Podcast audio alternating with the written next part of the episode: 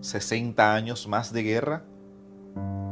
En Colombia, por allá entre los años 50 y 60, un grupo de campesinos decidió armarse para defenderse de la violencia política que para esos tiempos se vivía en el país,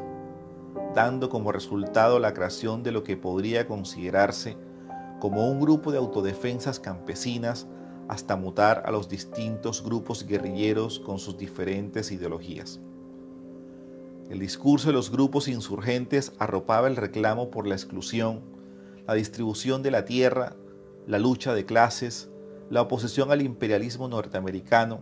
la participación política, entre otras, pero con un elemento en común, el uso de la violencia con la cual no solo se pretendía reivindicar derechos, sino tomarse el poder. Mientras el tiempo transcurría, la violencia y la degradación de la misma incrementó, arrastrando con ello a inocentes a lo largo de todo el territorio nacional. Jamás podremos dimensionar todo el dolor y el lastre que ha dejado las décadas de horror en los campos de Colombia, gracias a la creencia que solo con las armas es posible lograr cambios. Al firmarse el acuerdo de paz con las FARC en La Habana, Muchos creyeron en los cantos de sirena del gobernante de turno, quien puso a soñar a millones que en Colombia acallarían los fusiles para darle paso a la vida, lo que necesariamente traería cambios a otros niveles desde lo social hasta lo político. Lastimosamente nada cambió, porque el quiste maldito de la violencia todavía nos tiene jodidos. No es suficiente con los tantos líderes sociales mujeres y niños asesinados, sino que además nos toca advertir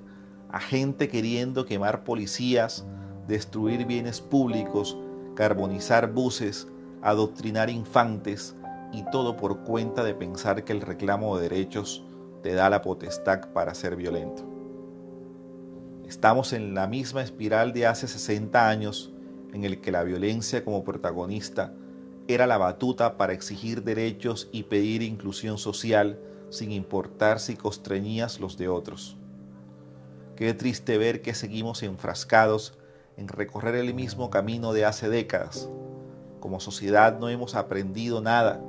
y mucho menos hemos entendido el alto costo en vidas humanas que nos ha tocado pagar en una confrontación de gente egoísta que no repara en hacer mal diciendo que hace el bien. Se supone que una sociedad con mayor acceso a la información, con mejores posibilidades para prosperar, si se compara con las condiciones en que crecieron nuestros padres y abuelos, no le es dable apelar al argumento del uso de la fuerza y la destrucción para la consecución de sus metas en la vida. ¿De qué sirvió entonces el tal acuerdo de La Habana si vamos a seguir con las mismas ganas de confrontación porque sí, porque no y porque también? Por último, hago un llamado a todas esas personas que dicen apoyar la protesta social, pero alimentan con su verbo el fuego del odio y el resentimiento desde sus trincheras, para que modulen y reflexionen si con sus palabras están construyendo el país que dicen querer en paz y con justicia social, porque así como vamos, viviremos 60 años más de guerra y muerte. Querido colombiano, querida colombiana, Avancemos como lo haría una sociedad civilizada, donde los derechos se conquistan con el debate, no con las armas. Por más derechos, menos violencia.